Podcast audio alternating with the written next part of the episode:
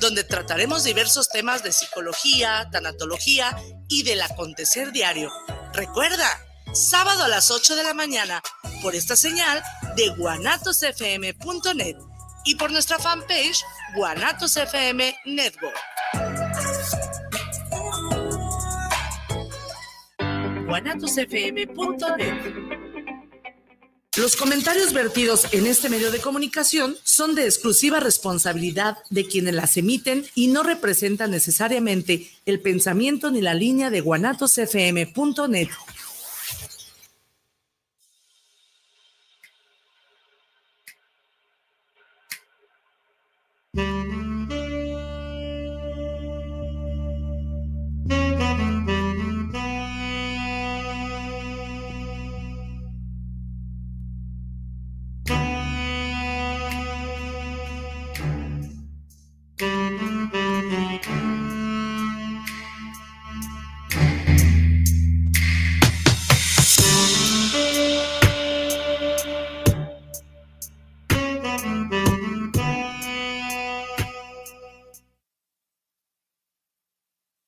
Amigos, ¿cómo están? Buenas tardes. ¿Qué hay con estos, con, estos calores, con esta canícula? No, ¿verdad? La canícula es cuando empiezan las lluvias y luego empiezan los calores más fuertes todavía con las primeras lluvias. ¿Cómo están, amigos? Bien.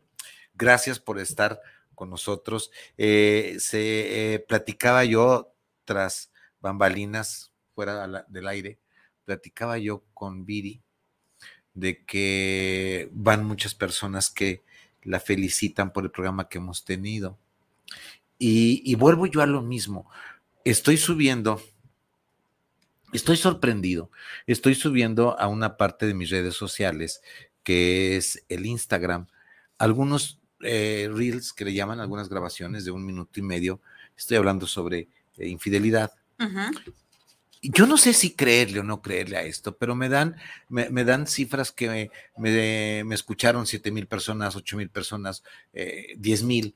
Digo, ¿de, veras, de, veras esto es cierto o lo inventa, o, lo inventa la, la eh, el Instagram para que te piques y sigas subiendo para porque, que te para que te emociones. y, esto, e, esto de qué va, porque eh, si, si, yo les dijera que ayer, ayer subí el, por ejemplo, eh, las, entre en una semana van cerca de 12 mil reproducciones. No sé si yo le tengo que creer a Instagram o Instagram quiera hacerlo, pero igual ahí están. ¿Por qué va todo esto? Va, va todo esto porque eh, también eh, estamos, pues está subiendo, no sé, en, en la fanpage del arte vivir en pareja.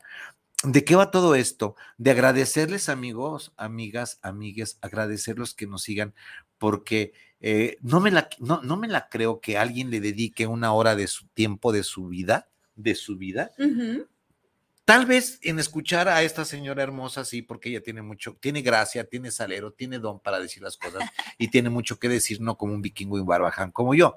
Entonces, que, se, que, que, me regalen una hora de su vida para el arte de vivir en pareja es en serio que le estoy muy agradecido. Muchísimas gracias. Eh, también hay otra cosa que, eh, lo que sí es cierto, la conferencia de hace 15 días, hace 15 días, siguió causando muchos estragos. Causó estragos la conferencia porque eh, causó estragos para mal y causó estragos. No, los dos estragos fueron para bien. Me, sucede muy frecuentemente en esta conferencia porque, por ejemplo, hablo de Guanajuato. ¿A ah, qué creen amigos de Salamanca, Guanajuato, Universidad de Salamanca? Con los estudiantes voy a estar por allá con ustedes dando clase eh, el lunes a los psicólogos sobre expresiones comportamentales de la sexualidad. Por allá nos vemos el lunes en la mañana en el Instituto de eh, Estudios Superiores de Salamanca, algo así. Entonces, eh, resulta que causó estragos, Viri, porque, espero no ventanear a nadie, pero una señora y un señor, pues decidieron a partir de la conferencia decir, hasta aquí llego. Hasta y, hasta, y hasta ahí llegó. Y no es la primera, porque generalmente en las conferencias se mueven muchas cosas. En la conferencia que yo, como no es una conferencia de copia y pega y no es una conferencia, ¡hey, vive feliz! Y, y, este, y ponte a hacer una cadena de oración para que todo se te dé y pues, piensa que el destino y se te va a dar. No, no, esas... Mm, no, no, Esas pentontadas, no. Eh, sí, eso no va conmigo, ¿no? Entonces, sí, y hubo gente que también dijo, ok, le seguimos poniendo pasión a la situación y todo, pero bueno, esto es para agradecerles también a ustedes esta parte de la conferencia de la actividad en pareja. Estoy muy agradecido. Eh, por favor, ya que estamos en esto, suscríbanse al canal de YouTube, denle me gusta, una campanita, un like, algo así, seguimos creciendo. Eh, también a, la, estoy, estoy cuidando mucho ahorita la red de eh, el Instagram.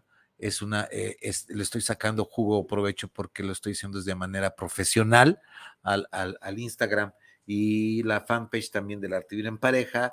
Y estamos ahorita en Guanatos FM, la mejor eh, radio digital de toda esta área y de muchas partes. Muchísimas gracias, Viri Vargas, gracias por estar conmigo. Al contrario, Vicente, gracias a eh, ti. Aquí estamos. Ahora estamos muy tranquilos, estamos muy tranquilos por el tema que vamos a, a tocar. Triple tres ciento veintiocho cuarenta y cuatro cuarenta y tres. Mándenme sus mensajes, mándenme sus recordatorios o por el canal que ustedes saben.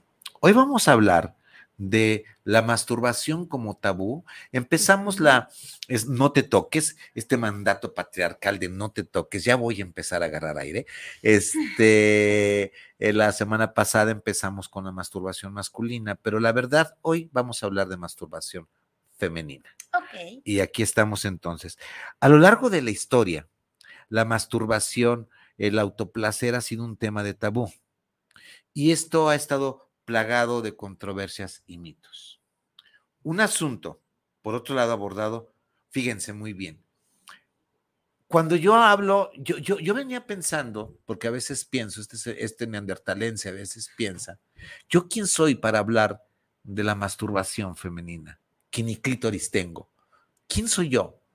Pero entonces digo, a ver, tranquilo Vicente, tú tuviste estudios académicos, eres sexólogo, entonces pues ya tienes un poquito de autoridad para hablar de masturbación femenina, aunque no tengas clítoris, ¿sí? Ok, va por ahí, pues órale, pues.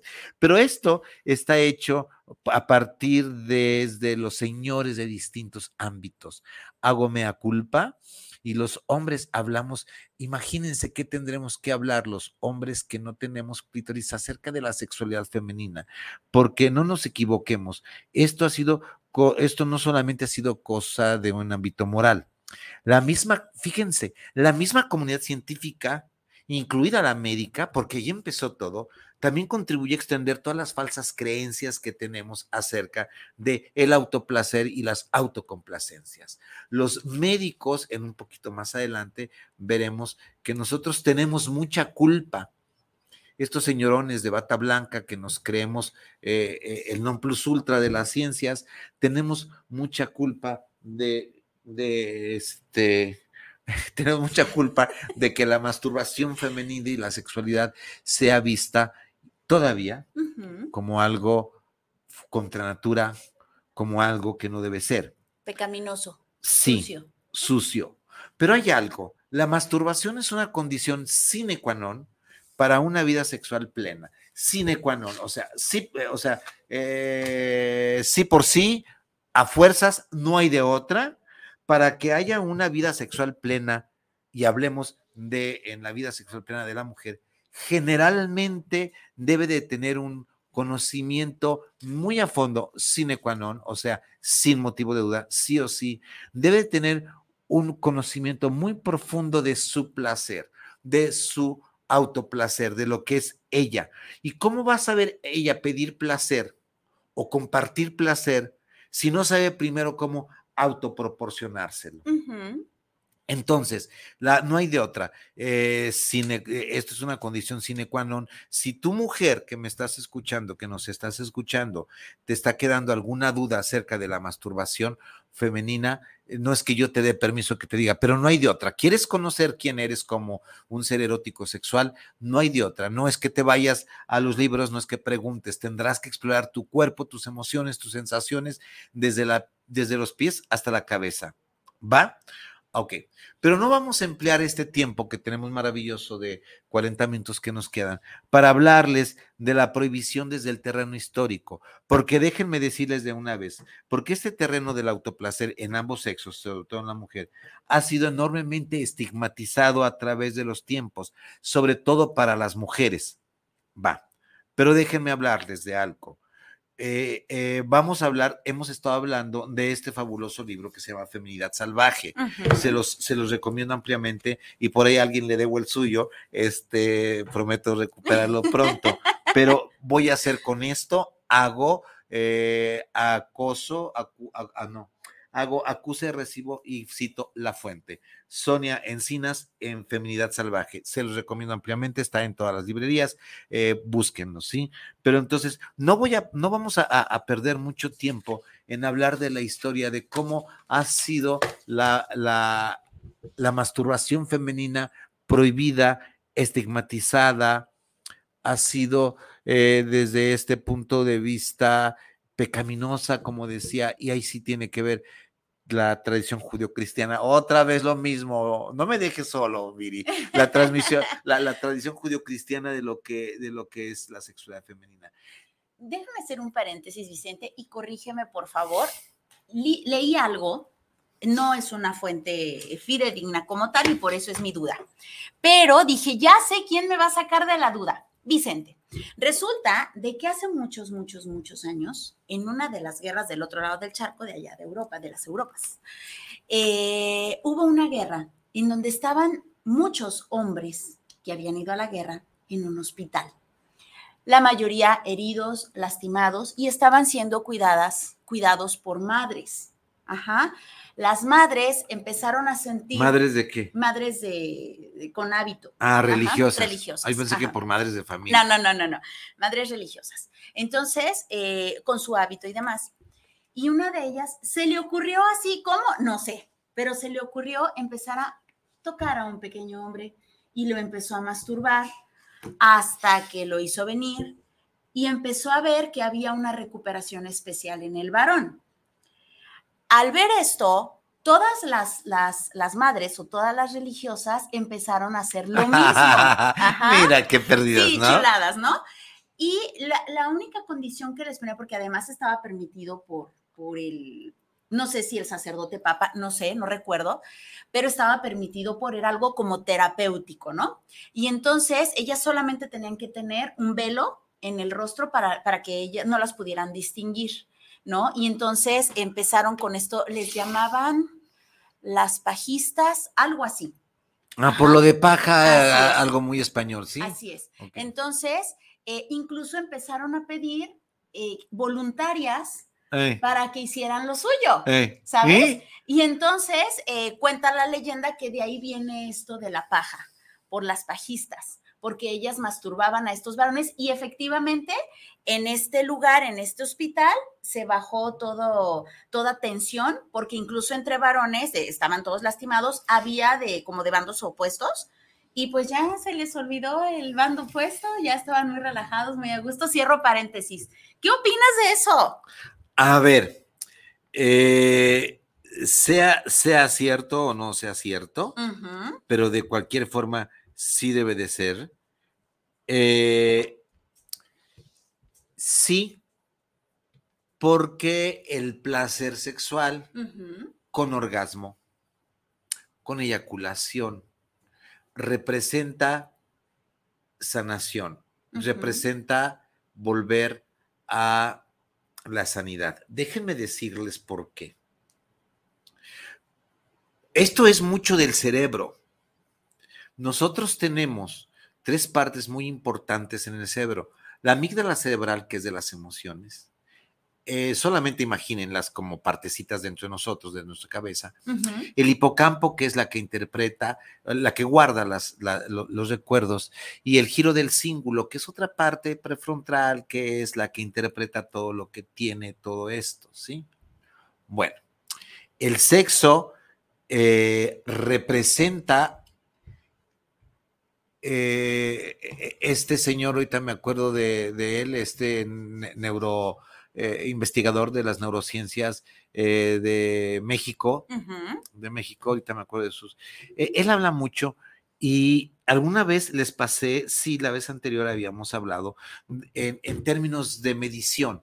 El sexo representa el 50% de el placer y la comediera representa el 100%. Va. Cuando nosotros tenemos, cuando el ser humano tiene este estímulo sexual, empiezan los neurotransmisores a subir, empieza la dopamina a subir, empieza la endorfina a subir, empieza la serotonina a subir y después empieza también, se puede dar un poquito de la oxitocina, que es la hormona del amor.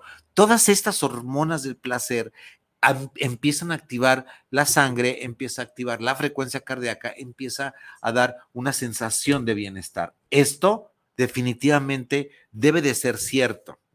Y esto es, es cierto, y les llamaban las pajistas porque les hacían una paja o una masturbación, y aquí en México pues le llamamos una jalada. Ay, tenía un amigo que le decíamos la jaladera en la prepa. Por algo le decíamos la jaladera, ¿sí? O al Dorian en su programa, ¿no? Ay, adoren el programa. ¿Cómo le el, No el chaqueta- chaquetas boy? Ah, a ver cuándo invita el chaquetas. A- Aquí en el programa de los de Pregunten los ¿Qué jóvenes, opinan los eh, ¿qué jóvenes? opinan los jóvenes?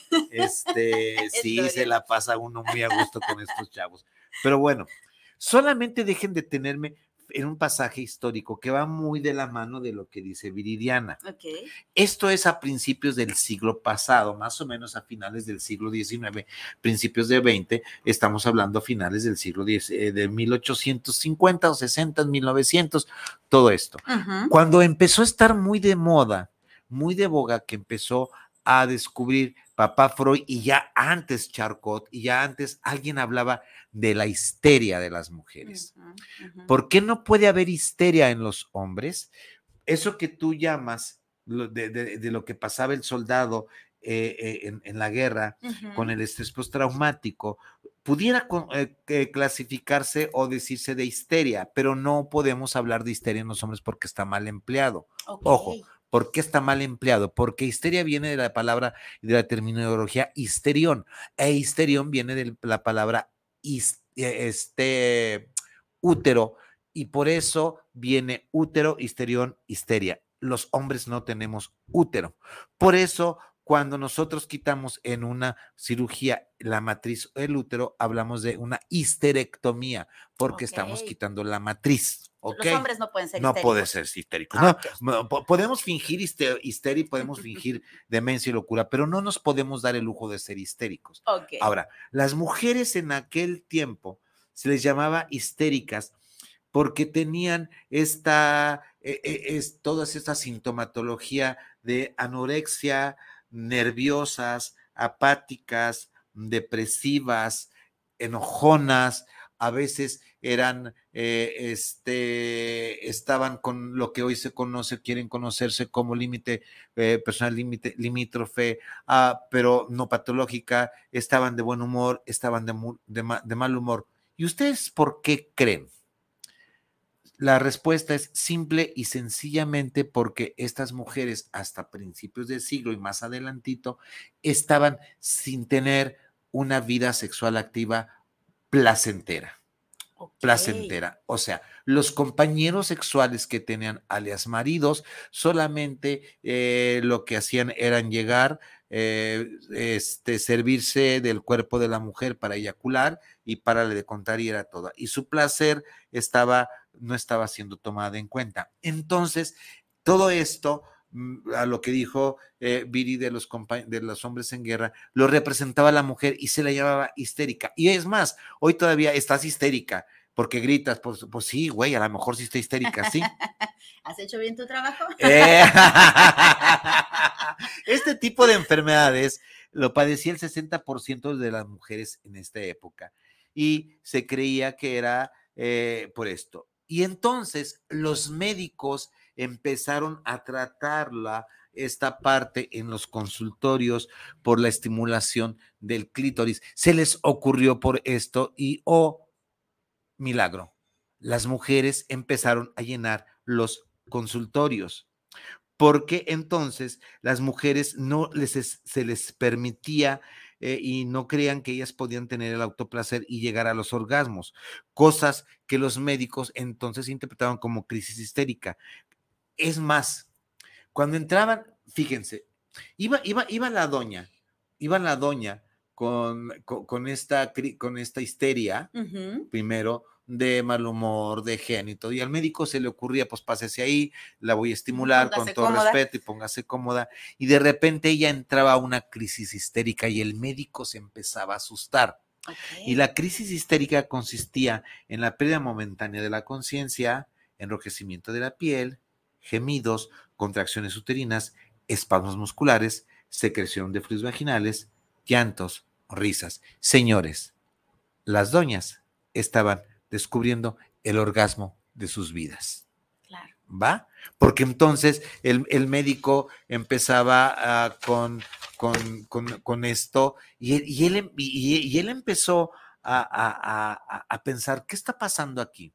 Y estamos hablando de principios del siglo. Nadie sospechaba lo que ocurría con las mujeres porque éstas estaban insatisfechas sexualmente, ni, tampoco eh, nadie empezaba a, empezaban a sospechar, nadie creía pues que este órgano eh, fabuloso que es el clítoris eh, tuviera solamente el fin sexual erótico y no reproductivo. Pensaban que era parte de, la reproducción y que servía para la reproducción. Imagínense nada más, y estamos hablando de principios del siglo, del siglo XX, 1900, 1910, 1920. Estos tratamientos de la histeria, de dieron lugar, ojo, dieron lugar a una invención de un aparatito eh, en aquel tiempo, que ahorita les voy a decir cómo se llamaba, y empezaron la manipulación de manipular. Los médicos se cansaban tanto físicamente de manipular o masturbar el clítoris de sus clientas que eh, esto ya los tenían cansados y por ahí salió un aparatito que se llamó, eh, déjenme buscar la, la, fuente que la tengo esta anotada. La invención del famoso Satisfyer, o sea, succionador de clítoris. ¿Qué, Vicente? ¿Vas a hablar de un succionador de clítoris? ¡Ah! Perdón, es horario de niños. Sí, mamacita y sí, papacito. Se inventaron los primeros dildos o los primeros eh, este, satisfactores mecánicos, porque los médicos estaban cansados de estimular tantos eh, clítoris a todas las pacientes. Entonces inventaron los primeros, eh, todavía no vibraban, solamente eran estimuladores, ¿sí? Bueno, y, este, más adelante vino el de clítoris. Vete a la sex shop y lo vas a encontrar. Ay, Vicente, estás hablando de, cosas pecaminosas. no, incluso ahorita hay unos huevitos, ¿no? Unos huevitos que tienen ciertas figuritas también eh, que hacen magia. Hay, hay, una, hay unos, eh, unos balines también. que tienen mercurio, son a prueba de que se rompan. Y estos balines, ojo, son huevitos de varios tamaños. Son de tres o cuatro. A ver, imagínense, mujeres. A ver, pásenme mensajito, no, no, no sean mojigatas, vamos entrándole a esto. ya sí, vamos entrándole a esto. Ya, ya empezamos. Anónima, gracias, saludos al doctor Muñiz y guapísima Viri. Bendita masturbación, actos de placer y relajación. Va, ahorita leemos los demás. Ahora resulta que, que, estos huevitos los tienes que lavar, son tuyos solamente, los introduces en tu vagina, te pones tu calzoncito y vas caminando. Y son imanes que se mueven dentro de ti. ¿Va? De varios tamaños. Imagínate que vas caminando por la calle y vas empezando a tener caras de orgasmos y te vas orgasmeando. Por Dios, lo estás haciendo. Señorita, ¿está usted bien? Sí. y luego resulta que cuando, cuando yo di esta clase hace algunos años en la VM de sexualidad a, las, a los en, en maestrías, una compañera dijo, maestro, ¿puedo decir algo? Sí. Y les decía a las compañeras, usted no se lo va a poder imaginar, doctor, me decía, ¿por qué, fulaneta? Yo no lo veo metiéndose estos, estas cosas en el ano y en el recto, porque va a evacuarla. Pero yo viajo mucho en avión por mi trabajo. cada que voy en vuelo, me pongo estas cosas y a esa, a esa altura, a esa presión, voy al baño. No, maestro. No, no, no, no. Olvídese. Y si, este, y si, y, si, este vuelo dura dos, tres horas, no, hombre, este es otro pinche mundo. A ver, mujeres, alabado sea Dios, benditas sean ustedes, mujeres que tienen esas oportunidades. Yo no, yo no me encuentro eh, ah, inventando un succionador de pene y de glande. No, no lo encuentro, no, no, somos tan burdos que solamente con tres, eh, eh, con tres masturbadas, tres sacudidas y ya estamos del otro lado, ¿no? Imagínense nada más, mujeres, échenme todas sus experiencias, no sean malas, aquí estamos para esto, ¿no? Ok. Déjenme hablarles de algo muy claro. Yo no vengo a hablarles porque esto está inventado. 1966, estoy hablando de hace 40 años, 50 años. Afortunadamente, un par de ya casi ancianos locos, de donde yo aprendí mucho, que era Masters y Johnson. Virginia Masters, y no me acuerdo qué es cómo se llamaba Johnson, la pareja de esposos en Estados Unidos, fueron los que descubrieron la respuesta sexual humana. En algún tiempo, cuando yo empecé este programa, hablamos de que todos tenemos una respuesta sexual humana. La respuesta sexual humana RCH, descrita por toda la investigación en Estados Unidos, ustedes no se van a, ustedes se van a, no lo van a creer. Pero la sociedad más persinada, más que Tapatilandia, más que Tapatilandia, la sociedad más mocha antes de la Segunda Guerra Mundial, después de la Segunda Guerra Mundial y antes de estos estudios que voy a mencionar, fue la sociedad gringa. Era la sociedad de doble cara, el inventor de la pornografía, el inventor de las guerras, el inventor de la bomba, el de lo que ustedes quieran. Por, llegaban a su casa bendita, pero por fuera era una doble moral y una doble cara. Pero entonces, Master C. Johnson eh, Virginia Masters, y a ver si alguien me, ayuda a encontrar el nombre de Johnson, el esposo, eh, son los padres de la sexología moderna. Antes de ellos estaba Havelock Ellis, antes de ellos estaban, bueno, no nos metamos en historia porque no es cuestión de clase de historia. Ellos descubrieron la respuesta sexual humana y se hizo la luz. Se acabaron con ellos los mitos de la masturbación, estos mitos que causaban desórdenes mentales, acné, ceguera y todas las falacias que hemos ido creado a nivel de la masturbación, que hoy, hoy, hoy, hoy sé por qué eh, mi amigo Israel me, me, veía la mano y me dice, oiga, doctor, ¿usted tiene pelos en la mano? No, Israel, yo no tengo pelos en la mano y tú tampoco, ¿no? ¿Y por qué lo decía? Es que usted no juega béisbol, este, Vicente. Ah, le digo, como tú agarras el bate y la tienes pelada, yo pensé que era por otra cosa, Israel, pero es que era, es, el, es el bate, ¿o no, Israel? ¿Sí? O sea, e, e, e, el, rechazo a la masturbación es parte de la represión sexual. Pero ¿quién fue Virginia Masters y este señor Johnson?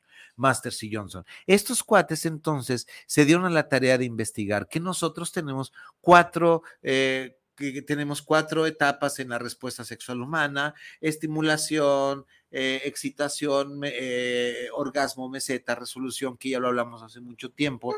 Eh, estos descubrieron para, nuestro, para nuestra envidia, amigos, jóvenes, hombres, viejos, descubrieron que nada tiene que ver mi respuesta sexual humana del hombre con la respuesta sexual de la mujer, hasta que no aprendamos nuestra respuesta sexual eh, eh, en el hombre a tratar de emparentarla, a tratar de emparejarla con la respuesta sexual femenina, ¿sí? Desafortunadamente no, no nos pusieron un clítoris en alguna parte de nuestro cuerpo, solamente nos pusieron un pinche pene que nomás nos sirve para orinar y para otra cosa, ¿va? Ok. Pero porque tienen lo suyo. A ver, espérame. A ver, espérame. Tiene lo suyo, sí. Sí, pero ya te vieras y que, a ver, ya te vieras si está coqueto y rico que te dure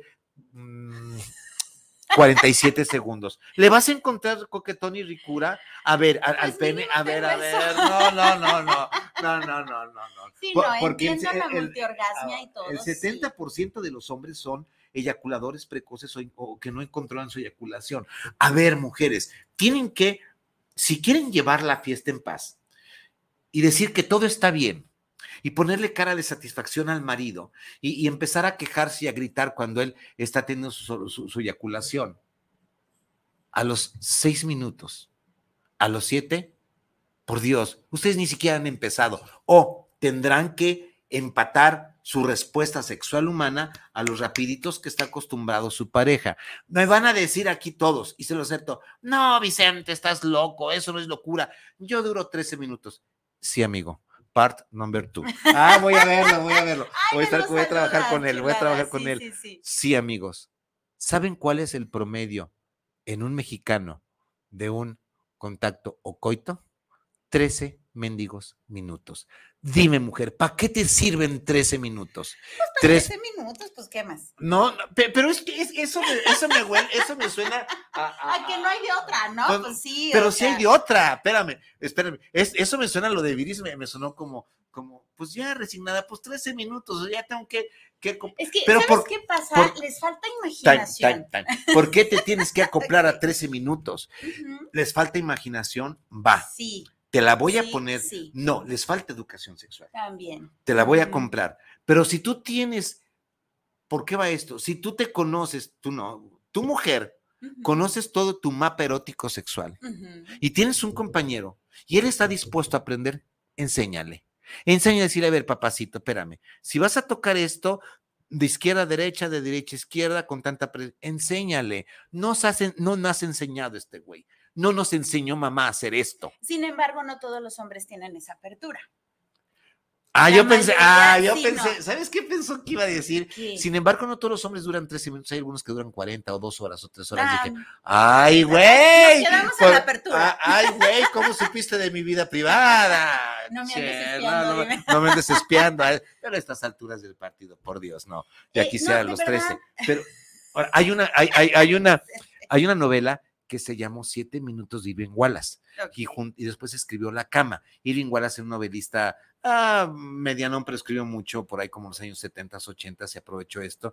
Y hay siete minutos en la cual está basada eh, la novela en lo que dura un orgasmo femenino. Siete minutos. A ver, ¿te imaginas? Ahora, también, también esto puede ser falacia, porque un orgasmo femenino está tomado en cuenta que dura aproximadamente entre 60 segundos, entre mm, minuto y medio, más o menos 90 segundos. Pero aquí está la gran capacidad de multiorgasmia. La, la, la respuesta sexual humana, la mujer en su orgasmo, tiene meseta orgásmica. La mujer multiorgásmica puede mantener orgasmo tras orgasmo en cuestión de segundos y mantenerse en una meseta allá arriba donde no la vas, no la vas a alcanzar, güey. Ni trates de hacerlo. Allá arriba, tú vas a estar, haz de cuenta que quieres subir al Popocatépetl, o bueno, aquí yendo al, a este, ¿cómo se llama? Al de Colima. Al de Colima, y nomás llegas al refugio. Ella subió ya 20 veces, ella ya está allá arriba. No, ahí te tocas en el refugio. Claro que no todos, no todos, de uno a uno y de orilla a orilla, no todos. Sí. Sí, pero bueno, hay sus, hay sus excepciones y muchas sí, afortunadamente. Va. Pero entonces, esta meseta, eh, eh, es, eh, lean la respuesta sexual humana, lean a Master C. Johnson, para que nos demos cuenta también que dónde nace el estímulo sexual efectivo. Todos tenemos un estímulo sexual efectivo. Lo que a Viri Vargas, y no te estoy confesando, y ni me interesa tampoco, lo que Viri, lo, que a Viri, lo que a Viri, lo que a Viri le, le puede estimular en la fantasía erótico sexual y excitar hombre, si es que es absolutamente heterosexual, que nadie lo es, también puede reconocer belleza femenina es muy diferente, no todas tienen el mismo, algunas les gustan boludos, machos alfa peludos, otras les gustan más intelectuales, otras les gustan ah, para, para todo para todo el gusto en esta viña del Señor, igual que para los hombres. Esto se llama estímulo sexual efectivo, por donde pero donde empieza la fantasía, donde empieza la fantasía a crear con esta con este don, pues sí me sí me descalzó, no con esta doña sí me bajo la tanga, ¿no? O al revés. Decía mi abuela, nunca falta un roto para un descosido, ni una media sucia para un pie podrido. Entonces, ya estábamos tan a gusto y me sacan el pie podrido, estaba muy a gusto. A ver, pues. eh, a ver ¿en, ¿en, qué íbamos? Ah, entonces, eh, íbamos en esta respuesta sexual humana y hablando de las personas que fueron Masters y Johnson. Eh, mi maestro Juan Luis Álvarez Gallo, el que me formó en esto, fue alumno de Masters y Johnson. Entonces, lo que él enseñó, yo lo aprendí de Masters y Johnson. La respuesta sexual humana, ¿sí? Eh, entonces, vamos en esto. De forma completamente errónea, podemos ojo, que nos quede muy claro, no podemos pensar que un, una masturbación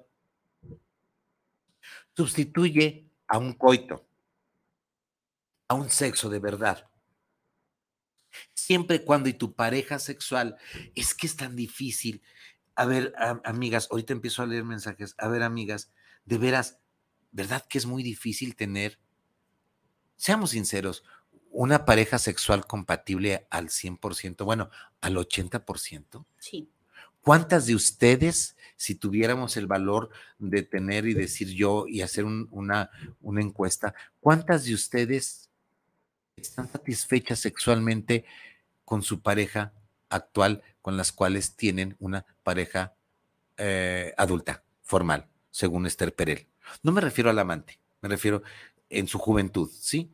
¿Cuántas de ustedes? Me refiero a las mujeres 20 onas, 30 onas, 40 onas, 50 A ver, y si lo quieren saber, y si lo y si lo aguantan, las estadísticas nos habla de un 70% de insatisfacción sexual. ¿En dónde te quieres meter? ¿En el 70% de satisfacción sexual o en el 30% de satisfacción sexual?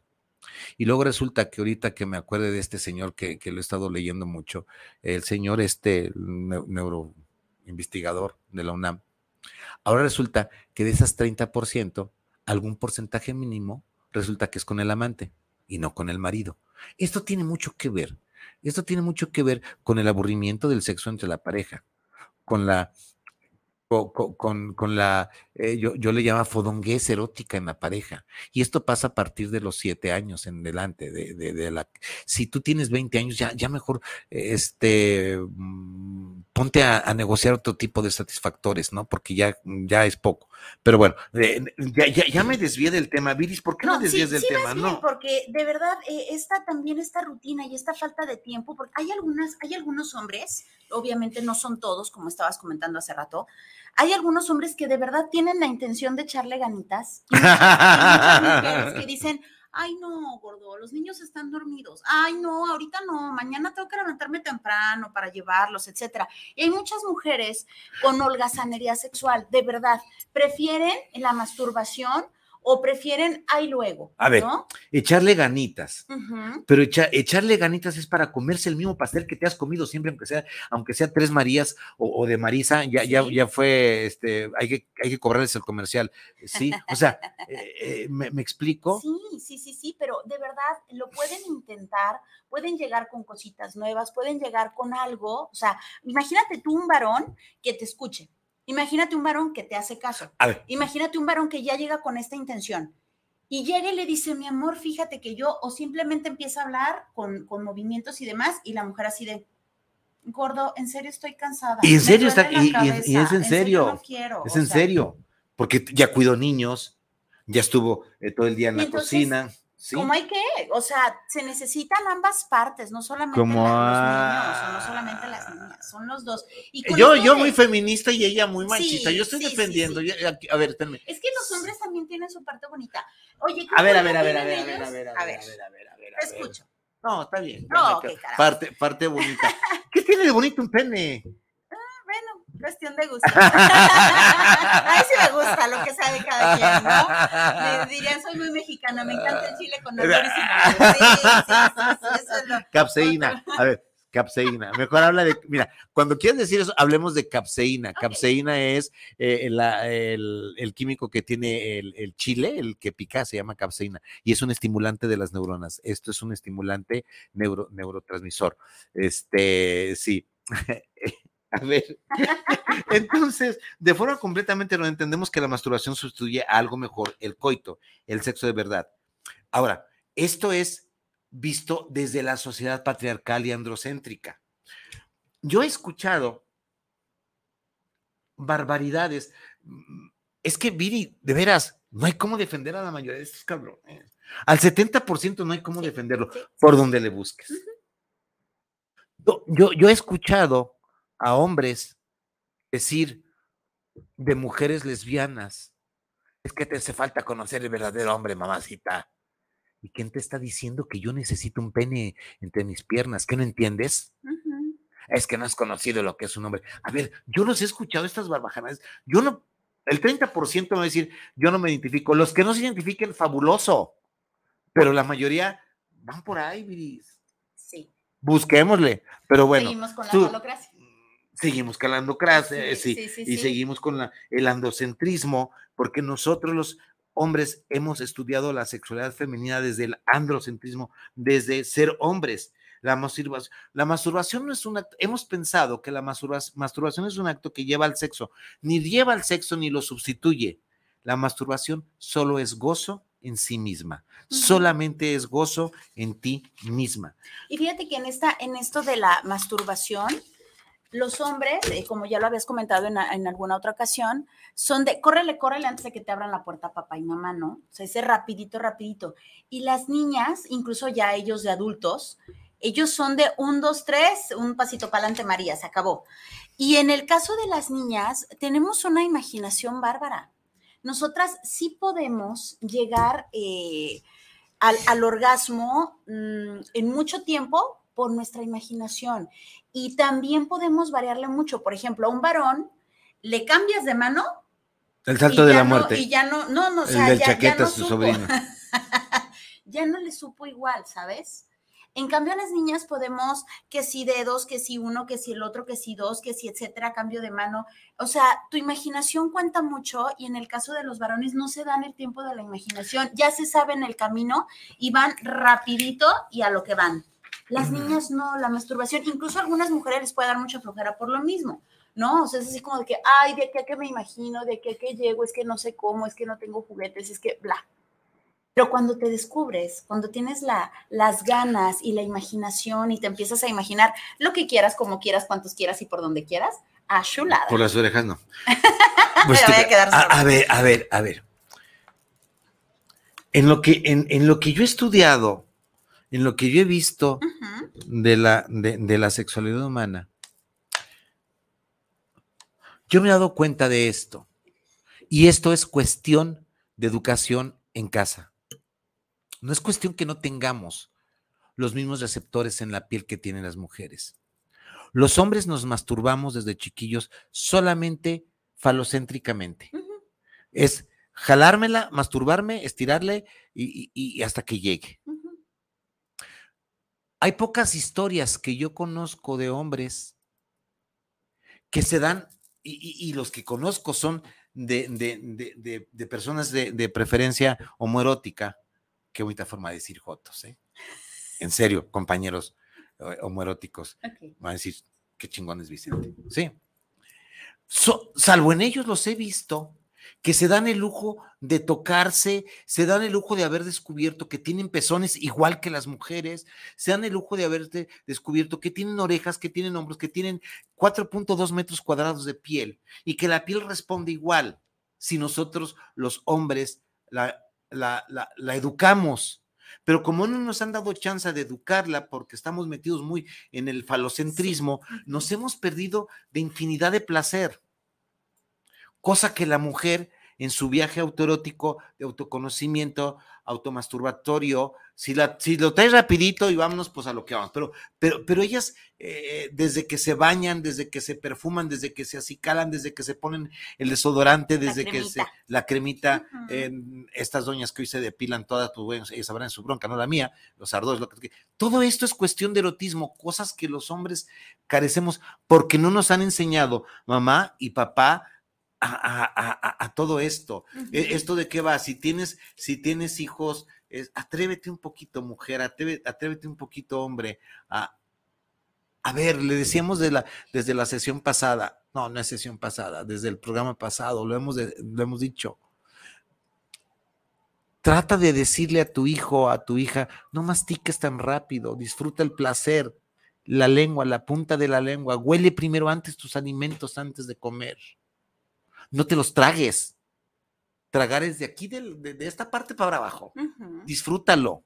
Disfruta la fruta, disfruta la sandía, disfruta, date, date el placer, porque ojo, ojo, cosa curiosa, déjenme decirles, en estas partes, en esta parte de la nariz que se llama bor- bo- Bormex, como quieran, las papilas olfatorias se han descubierto las neurociencias que las mujeres tienen más papilas olfatorias que los hombres.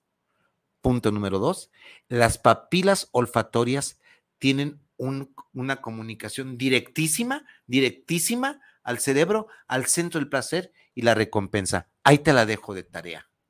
¿Por qué creen ustedes entonces que los perfumes se han inventado más para las mujeres que para los hombres? Pero no quiere decir que nosotros no podamos desarrollar las papilas olfatorias que nosotros tenemos al, al ciento por ciento. Date el lujo de oler la comida, huele. Y si no te gusta, no te la tragues, por Dios. Aunque esté bien, huélela, disfrútala, vela, obsérvala. E, e, eh, fíjense una cosa, ya me estoy desviando, pero no, mientras no me desvíe para allá y si me desvío para acá, pues no hay problema. El vino, cuando nosotros tenemos catas de vino, los sommelier, ah, o sea, ¿no? Adiós. Cuando nos enseñan esto, cuando tú viertes o vertes la copa, el vino en la copa que está hecha específicamente, te dicen, ve primero el color, observa el color, después lo tragas, ve el color, ve las, las burbujas que se forman, que tus ojos se llenen de placer. Después cierras tus ojos y empieza a olerlo, huélelo, se llama nariz. Cuando el vino dice tiene nariz, es no, no como la mía, que para eso la tengo grande.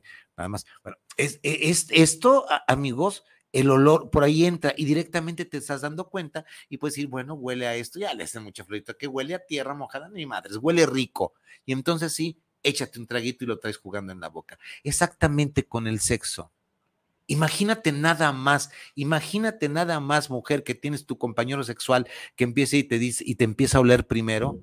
Ay, güey, pues de dónde lo aprendiste, qué chingados. Del vino. Te empieza a ver, te empieza a oler y luego mm, mm, voy a ser un poquito prosaico, ¿no? Disculpen, me la metes. No, mi amor, ¿qué prisa llevas? ¿Me dejas primero probarte? ¿Qué? ¿Cómo? Ahora Vicente viene muy degenerado, Isa. ¿Por qué? Por Dios. Pues venimos con la masturbación. Pues deja primero, deja probarte, ¿no? Sí, a ver a qué sabes.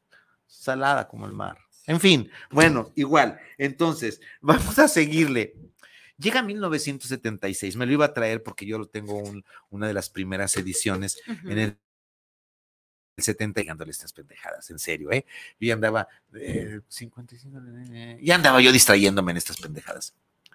Aparece otro libro en Estados Unidos que fue otro parteaguas en la sociedad gringa, el informe Haidt, escrito por Sharon Haidt, Estudio de la Sexualidad Femenina. Es un libro que yo creo que ya Sharon Haidt ya murió, pero es un libro eh, grueso, que habla solamente de la sexualidad femenina de las gringas, pero lo que se descubre, lo que descubrieron con las norteamericanas puede ser acoplado a todas las culturas. El enamoramiento se enamora exactamente igual uno de, Tangañica, uno de, Tierra de Fuego que uno de Canadá o uno de, de Europa. El enamoramiento pasa exactamente igual y los neurotransmisores. Entonces, esta mujer, Sharon Haidt, habla, hizo entrevistas a cerca de 3.000 mujeres entre los 14 y los 78 años de edad que descubrieron sus vivencias sexuales. Si no lo tienen, búsquenlo. Yo tengo uno ya muy viejo, ya leído muchas veces, se llama el informe eh, del informe Height y tiene otro segunda parte, déjenme recordar, pero se los traigo la siguiente sesión, se los traigo de la biblioteca de la casa, ¿no?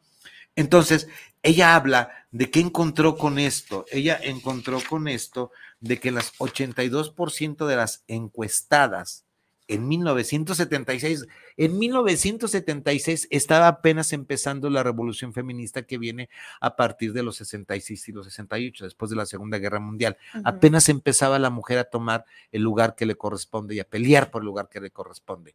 Sí, soy muy feminista, muy feminista. Sepan a ver qué me contesta, Entonces, el 82% eh, de las encuestadas afirmaron masturbarse y de ellas 95% decían que tenían un orgasmo vía masturbación más fácilmente que con su pareja. Chinguense eso. Ahí se los dejo ahí se los dejo de, tarea. ¿Qué ibas a decir? Y es que la mayoría de las masturbaciones, de las masturbaciones, de los orgasmos, pues la, mayoría pensaría que fuera por, por el falo y no es así. ¿no? La mayoría de los orgasmos es precisamente por, por la, frotación o el roce con el clítoris. Y depende de, de obviamente, de la humedad, de, de, la rapidez, de la velocidad, de, de lo suave, etcétera. O sea, es, tiene que ver más con el clítoris que con, que con el, el mete y saca. Me, va, me van a seguir matando, porque la mujer, a medida que va conociéndose en autoplacer y la masturbación, va a ir diciéndole a su compañero sexual lo que sí y lo que no. Uh -huh. Pero nosotros los hombres la mayoría. Voy a, bueno, si ustedes quieren la minoría, o nada más yo, pues ya para que no me después, solamente okay, yo, pues. Okay. La ínfima minoría, pues nada más es meter, sacar y tres, es todo lo que, es todo lo que nos enseñaron, es todo lo que nos permitieron. Uh -huh. No nos enseñaron a nada más. A mí, pues, porque ustedes son un hombre, todos los que me escuchan, lo, lo mejor. Otro boleto. O, otro pinche boleto. Este, 52. Mario Alberto, eh, anónima ya, Mario Alberto Trujillo, saludos al programa, eh, al Arte en Pareja, un gran programa, gracias. Eh, Diana Ramírez, saludos al Arte de, gran programa y tema, gracias. Fernanda Godínez, saludos para el programa El Arte en Pareja, la masturbación, mi mejor amiga. En serio, Fernanda, creo que sí.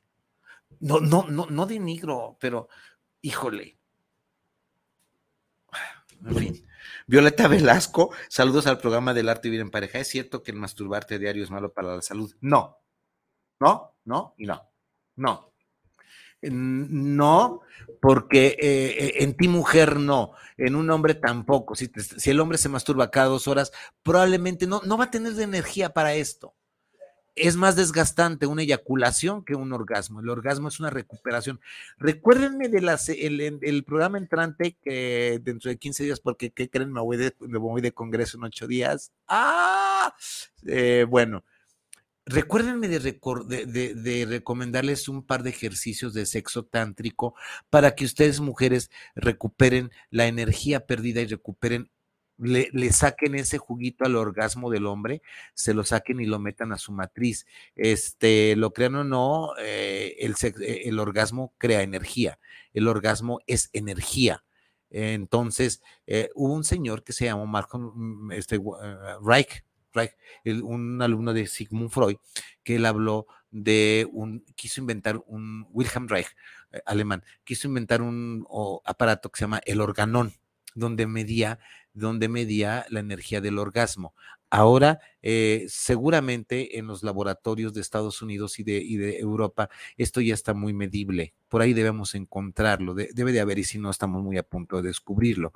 Una de las cosas por las cuales el marciano en la segunda parte se quedó aquí en la Tierra fue porque descubrió el orgasmo y la eyaculación y descubrió el sexo y dijo, aquí me quedo y no me voy allá a Marte a picarme los dedos dedo con dedo para, para que nos no reproduzcamos, nos repliquemos. Bueno, este, ¿tienes mensajitos, Viri? No, acá estamos nada más con saluditos para Rebe Villalobos. Preciosa. Nos mandar, ahora, ahora nos quieren, bueno, igual, han de estar de, disfrutando. Vamos a, a, terminar con un poquito, Viris, ¿qué okay. preparaste? En pleno siglo XXI, todavía hay mujeres que se sienten mal en hacerlo y otras no lo hacen por culpa o por miedo. Y en el origen de esta dificultad están las prohibiciones que arrastramos desde la infancia, pero también los mensajes heredados desde hace siglos. Llegamos a la edad adulta con muchos prejuicios sobre la sexualidad y con una actitud aprendida a base de pautas de cómo tiene que ser y comportarse como una buena mujer. Violeta Velasco, si te masturbas a diario, disfrútalo. No, si tú piensas que esto es malo para la salud, es porque seguramente lo escuchaste de un hombre, o un médico, o una abuelita, o una, o una abuelita. Sí. Yo sigo contra los hombres. No, y esta mujer defendiéndolos. ok, de una abuelita o de un sacerdote. Part nombre 3. Uh -huh. Part nombre 3, ¿sí? No, no es malo. Disfrútalo cuantas veces puedas. Gózalo. Yadis Cano nos dice, saludos al Doc y a Viri. Excelente programa. Atentamente, Yadis. Gracias. Yadis, ¿cómo estás? Yadis? Gracias.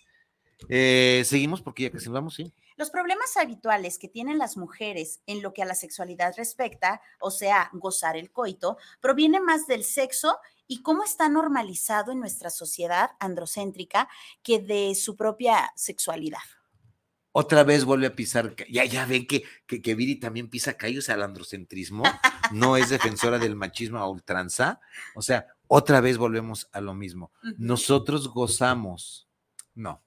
Nosotros construimos, sí. Nosotros construimos ser hombre o ser mujer es una construcción social. No hablo de cómo me identifico, sino cómo vivo mi sexualidad, cómo experimento mi sexualidad y cómo no la experimento.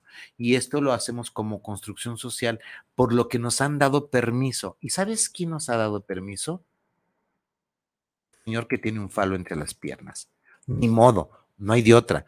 Váyanse a la historia, váyanse a investigar y esta sociedad es falocéntrica y androcéntrica. Por ahí leí, déjenme acordar dónde, dónde leí. No, ya me acordé. La, la, la, part- la- la- especie más cercana a nosotros en el 98% de nuestro, de nuestro genoma son los bonobos. Son estos chimpancés bonitos, hermosos, que casi tienen la conducta y tienen una forma de comunicarse. Se comunican y se entienden. La hembra, a ver, amigas, ay, chinguense esta, ¿eh? A ver, vamos bien. La hembra puede tener tantos machos como ella quiera. La hembra no le pertenece a un solo macho, como en las especies más grandes, por ejemplo, como en el gorila donde está el macho alfa. Los bonobos no tienen un macho alfa, lomo plateado. Los gorilas y, las, y los chimpancés y, los, y las eh, este, especies mayores sí lo tienen. Los bonobos, la hembra disfruta de todos los machos. Y se han descubierto que no solamente disfruta del sexo cuando, o no solamente tiene coito cuando es productiva, cuando hormonalmente en el estro, estro por, por eso viene la palabra estrógeno, porque el estro es cuando eh, la ovulación y la hembra eh, animal, y déjenme decirles, ¿eh? también me tengo que decirle que la, que, nuestra raza también, pero estamos hablando de los bonobos. Los animales eh, tienen un, un estro en donde están ovulando las hembras y hay ciertas feromonas en el ambiente que el macho huele, le huele genitales y penetra para la fecundación y para la reproducción de esta especie. Ojo, los bonobos se ha descubierto, corríjanme si me equivoco, que las hembras pueden estar cogiendo todo el tiempo.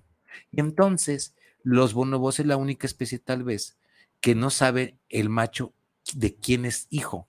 Y todos los machos de estos clanes y de estos pequeños, porque se juntan en clanes los bonobos, todos los machos bonobos o bonobos cuidan a, los, a las crías por igual, porque no saben de quién es el hijo.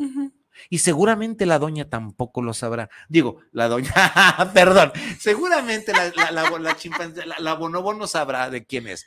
Pero se ha descubierto entonces que los bonobos disfrutan mucho y casi igual pudieran decir de que nosotros los seres humanos. Incluso eh, por ahí hay algunas fotografías eh, donde se ven a los bonobos en posiciones que nosotros hemos inventado el Kama Sutra. No, no, no, no. Hay bonobos disfrutando el culiningus y, la fel- y el felation.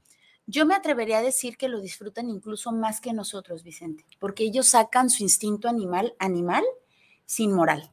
Y además lo hacen delante de, de- no, no se esconden. Ujú. Tú vas a los zoológicos su- y si están en, en- en- en tiempo de estro, los ves echando patadas por todas partes. Echando patadas. Chulada. Eh, la masturbación, ey, órale. Ok, la masturbación nos permite a las mujeres descubrir nuestro cuerpo y aprender a disfrutar de él, de modo que adquirimos una mejor comprensión de nuestra respuesta sexual. Pues bueno, amigos, este creo que ah, acá hay- son las reflexiones. Mm, Nos aventamos estas reflexiones ya por último. ¿Me das unos dos minutos, Isra? Hasta diez. La castración de nuestra sexualidad empieza por uno misma. Ah, no, esa era tuya. Sí, la castración de nuestra sexualidad empieza por una misma. Y eso el sistema lo sabe, porque cuando controlas el acceso al placer, ya puedes controlarlo todo. Ojo, me hago responsable. Foucault no, ten- no- no, eh, Michel Foucault no estaba tan, tan, tan mal en decir que cuando nosotros controlamos, eh, eh, eh, la religión es control, el sexo es control. La religión controla el, con- eh, controla el sexo para la reproducción. Porque lo que más te puede decir un sacerdote, discúlpenme, señores, lo bueno es que este, este programa no lo escuchan los sacerdotes, discúlpenme. Pero lo, lo bueno es que te pueden decir, sí, puedes tener todo el disfrute sexual que tengas con tu marido, aunque no sea reproductivo, pero con tu marido, ¿eh? No puedes coger con nadie más, con tu marido. Ok. Padre, si ya me enfadó a los 25 años, ay, búscale, mujer, pues ah, ponte un negligé como si eso fuera lo, lo más, por Dios, ¿no? Pero bueno, entonces, este, Vamos aquí. Hoy seguimos manteniendo la bajo llave.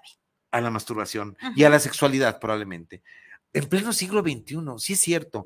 Algo que no se hace cuando tienes pareja, o sí se hace o no se habla de ello. Algo que no se supone, son reflexiones finales. Se supone que no, que, no se masturba la mujer cuando tienes pareja.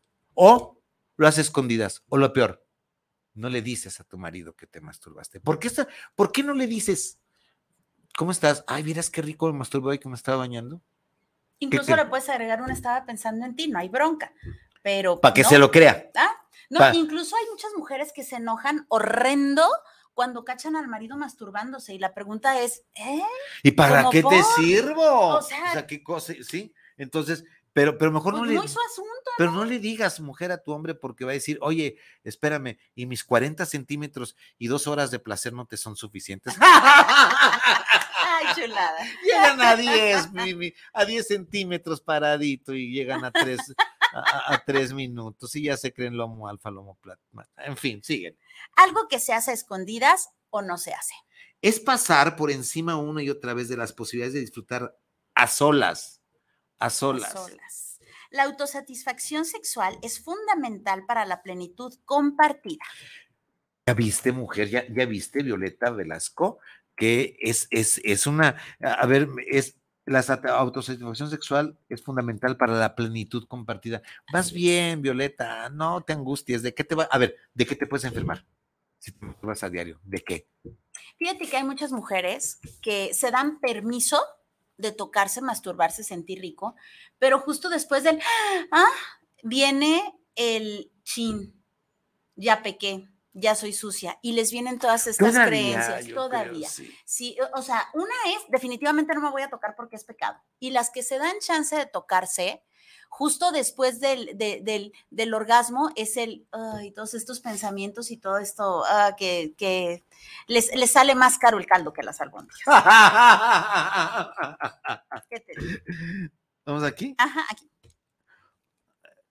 Una buena con todo tu autoplacer es la llave, o sea, una buena reflexión, todo tu autoplacer es la llave a una sexualidad compartida, porque puedes decirle a, a tu pareja o a tu parejo, por aquí, por allá. Por eso las parejas lesbis se encuentran muy bien a veces. Cuando las parejas lesbis se encuentran y se hablan y se dicen, estoy para esto, son parejas lesbis en lo erótico ah, bastante es una buena llave para ellas. ¿Te acuerdas del, de la, del cuento, la historia que platicaste de las dos lesbianas riquísimo, donde el, el taxista dice, yo le entro, ah, Estuvo padrísimo. El cuento es sí, que, el, el, taxista me dice, ¿a ti qué te invito? Si hubiéramos querido, te invitamos y ya, pero no es bronca. Digo, pero también ahí andaban enseñando demás. Bueno, eh, porque solo cuando tú te conoces tu mapa, puedes guiar a través de él. Te diré, para finalizar, que el placer llama al placer y que la masturbación es una aliada. Muy buena aliada. Queridas amigas, llegamos hasta aquí. Hoy, mm, jueves, no me acuerdo de qué fecha, ni bla, bla, bla, bla. 18 de mayo. Muchísimas gracias. Gracias por sus mensajes. Hoy no nos, no nos escribió Adis González, no sé por qué pero ella dijo que iba a estar pendiente, pero me mintió, ella me mintió como dice la canción, pero en fin, la esperaba. Eh, igual, muchas gracias a Israel Trejo, nos vemos entonces, si el destino nos lo permite, nos vemos la siguiente sesión. Eh, te recuerdo, porfa, pásate por el, ah, el YouTube, suscríbete, dale se dice dale campanita, dale, sí, dale, a la campanita. la campanita. Eh, está el Instagram, está creciendo mucho el Instagram, ya lo había descuidado, ya, ya lo había eh, tenido un poco olvidado. el Instagram, pero dije, no, Vicente, métete a, hacer tu Instagram y ya, ya están ahí, se está volviendo a reactivar, gracias. Eh, me quedo sorprendido, 10 mil reproducciones, 7 mil, o sea, va qué bueno. Eh, está también la fanpage de Arte Vivir en Pareja. Está, ¿saben qué tienen muy olvidado, compas? El podcast El Arte de Vivir en Pareja ¿El Radio. Spotify? Sí, el Spotify. Ujú. Métanse tantito ahí también si quieren escuchar est- estas cosas bárbaras que dice Vicente que le sigue la corriente por no dejar, yo creo, pero en fin. Funciona igual- mucho cuando vas manejando. Manejas y como no necesitas ver el video, lo escuchas y además le puedes poner eh, un poquito más de velocidad por si traes prisa. No, chulada. Y hablo, así se Sí, habla, pero sí se entiende. Sí se entiende. Bueno, pues entonces nos vemos próximamente, Vicente Muñiz. Viri Vargas, Y esto es El arte de vivir en pareja. Gracias, nos vemos. Gracias, Isa. Hasta la próxima. Bye.